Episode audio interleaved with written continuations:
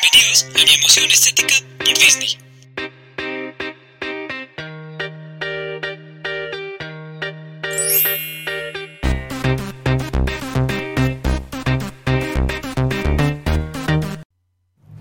Hola México, hola Bolivia, hola Chile, hola Ecuador, hola Perú, hola Estados Unidos.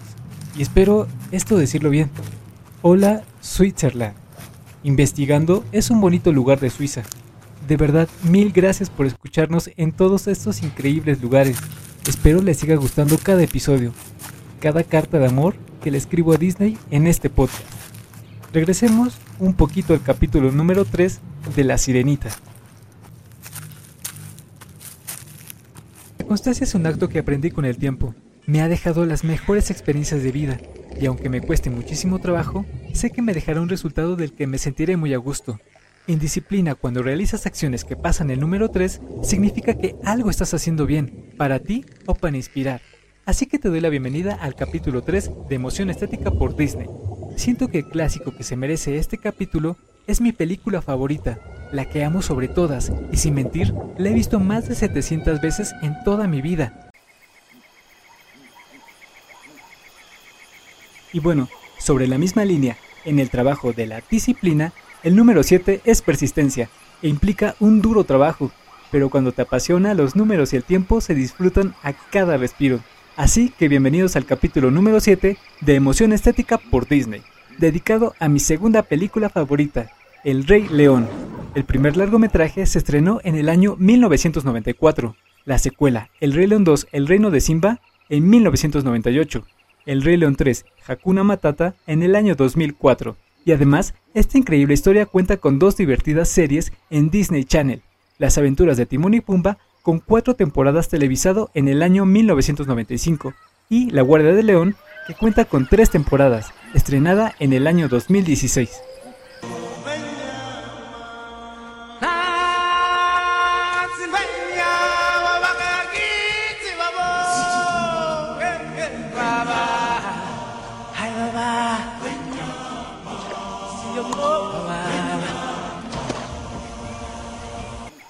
Según yo, en mis recuerdos de niño, esta fue la primera película que vi en el cine, pero debo debatirlo con mis papás.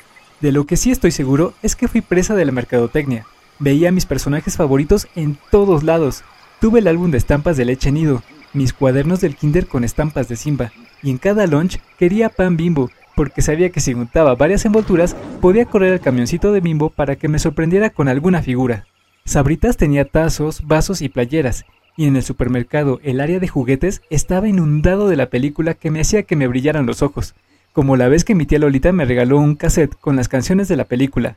Mi familia, amiguitos y la maestra del colegio conocían y apreciaban mi amor por el Rey León. Como prueba tengo un ensayo que me entregaron al salir del kinder. Con cariño se los comparto en Instagram, arroba podcast-emoción estética Disney.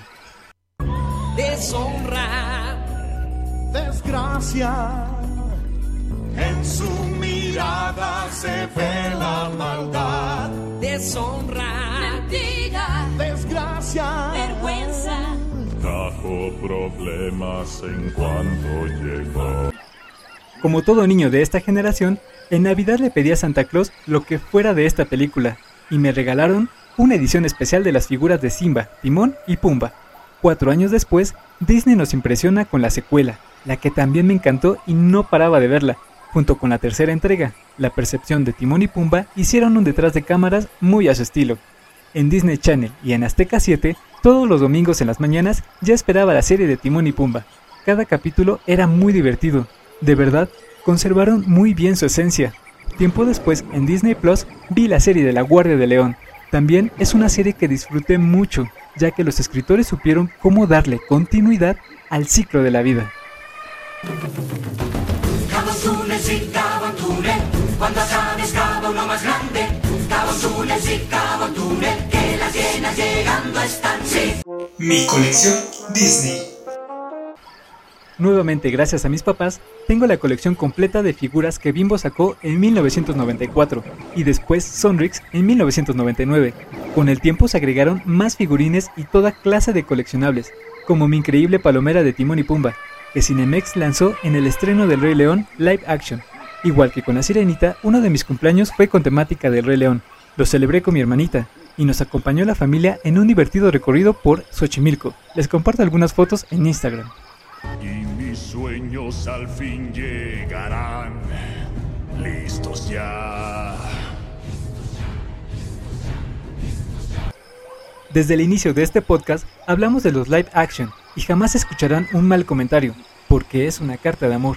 En su estreno mucha gente decía que no era igual y sinceramente es lo que agradezco, que estas nuevas películas sirvan para que los niños regresen a los clásicos animados, teniendo como referencia esta nueva versión, y que puedan pasar millones de años sin que olviden la primera historia. El Rey León Live Action se estrenó en el año 2019, y bueno, al igual que las películas animadas, fueron un éxito taquillero a nivel internacional.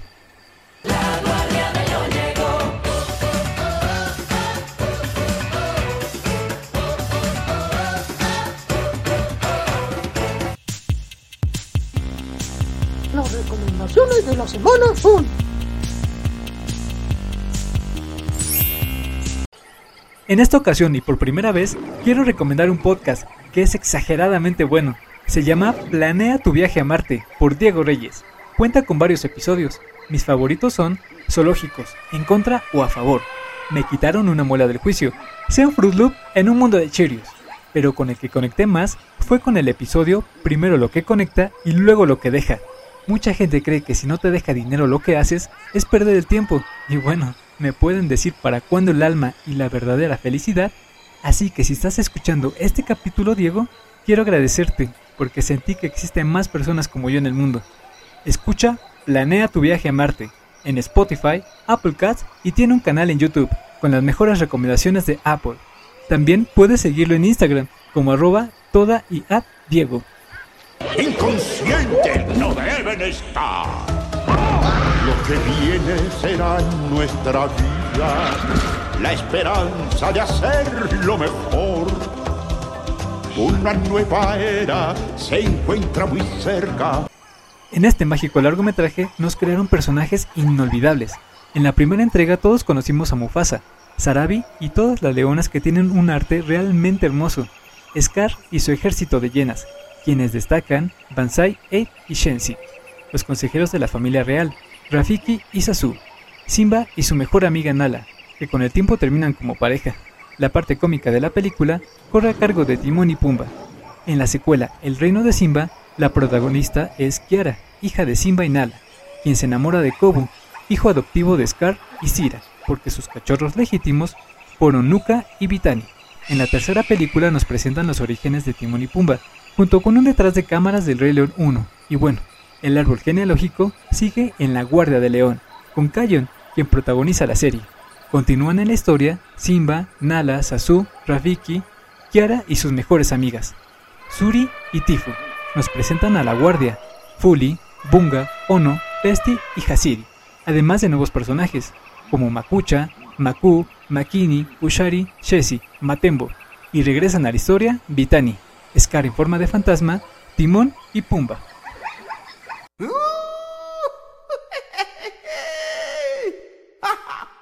a un lugar especial en su corazón, llamado Yupendi.